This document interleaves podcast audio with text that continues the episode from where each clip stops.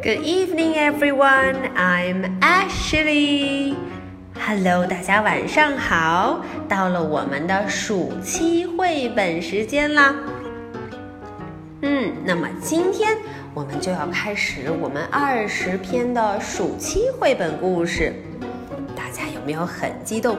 有没有拿好你们的 squirrel 小松鼠，准备开始做题了呢？嗯，今天的答案非常容易找到。小朋友们要是能找到答案，可千万不要忘记在第一个松果里头填上答案。嗯，等小朋友们填满二十个松果的时候，哇，我们的 little squirrel 它就能带着松果回树洞过冬啦。好，那么事不宜迟，我们赶紧开始听故事吧。今年暑期的故事呀，是关于一个非常可爱的小女孩。嗯，很多小朋友都认识她，她的名字叫 Dora。啊，原来就是 Dora。一听说要和小朋友们一块儿过暑假，Dora 可开心了。哼哼，我们看看今天她为我们带来一个什么故事呢？A great day for soccer！哇哦，原来 Dora 去踢足球了。嗯，大家快看，今天天气很好，Dora 和她的小伙伴 Boots 一块儿去踢球。好，我们一块儿去看看 Dora 踢球到底踢得怎么样呢？A great day for soccer！Hi, Boots and I are playing soccer today. 哦，Boots 和我今天我们俩要去干嘛？要 play soccer，要去踢球了。We are meeting my cousin Diego at the field. 哦，原来我们要去球场见一个人，见我的表兄 Diego。嗯，Diego 看来要和我们一块儿踢球。Boots and I will bring the ball. 嗯，Boots 和我要带上 ball，b b b b b ball。对了，我们要把球给带上。嗯，这个 field 球场可有点距离，我们要怎么去呢？To get there, map says we must walk past the bumpy tree trunk.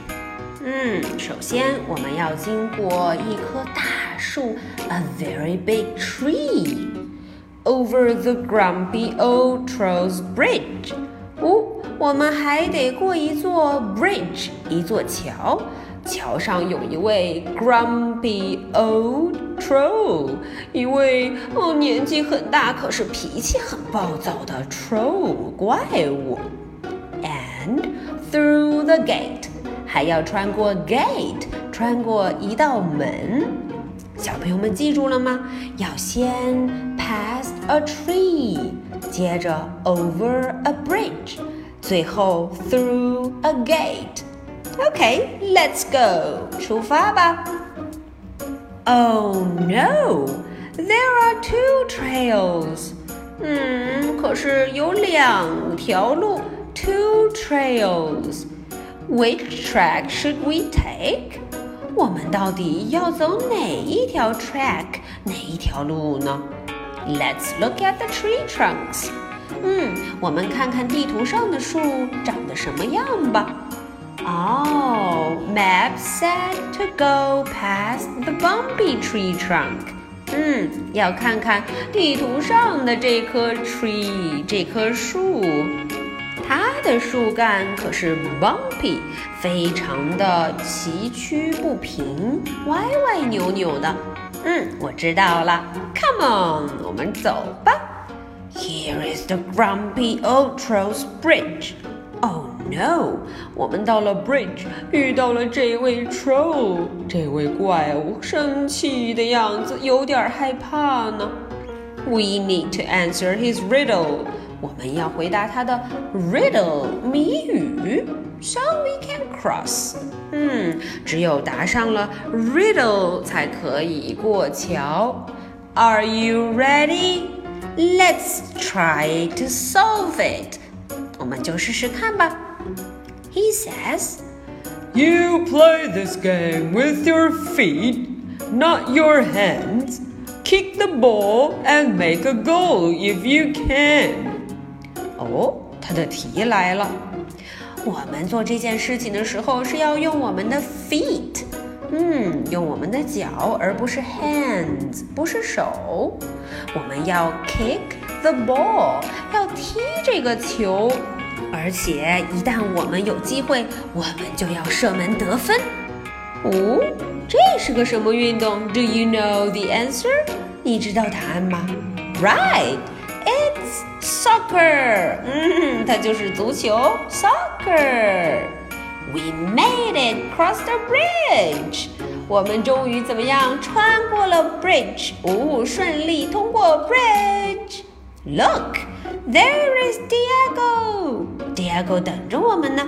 Now we all need to go through the gate，嗯，我们要赶紧穿过 gate。Oh no！It's locked. 哦，这个门，这个 gate 是锁上的。嗯嗯，We can't open it. 我们打不开呀。Do you see the key? 哎，你看见 key，看见钥匙了吗？Right. It's in the tree. 嗯哼，原来它在 tree，在树上呢。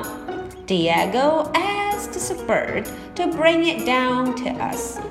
Diego 真棒，他叫了一只 bird，一只小鸟，把它带了下来，我们就得到这个 key，可以开门的 key。Great! Now let's play. 哇哦，我们终于到了 field，终于到了球场上，可以踢球啦。Ready, score！嗯，准备好了，我们就 score，射门得分吧。Okay, that's all for today's story.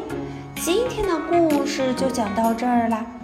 小朋友们看，Diego, Dora, Boots，他们玩的多高兴呀！好，那么今天 Ashley 的问题准备好了。Question number one What did Boots and Dora bring with? 嗯，想一想，Diego 要和他们踢球，那么 Dora 和 Boots 他们带了什么去呢？Number two What did the bird find in the tree? 嗯，这个就更简单了。那一只 red bird，红色的鸟，它在树上找到了什么呢？OK，这就是今天的两个问题啦。如果小朋友们能找到答案，赶紧把第一个松果中空空荡荡的位置填上吧。嗯，我们找的答案就可以画到里头了。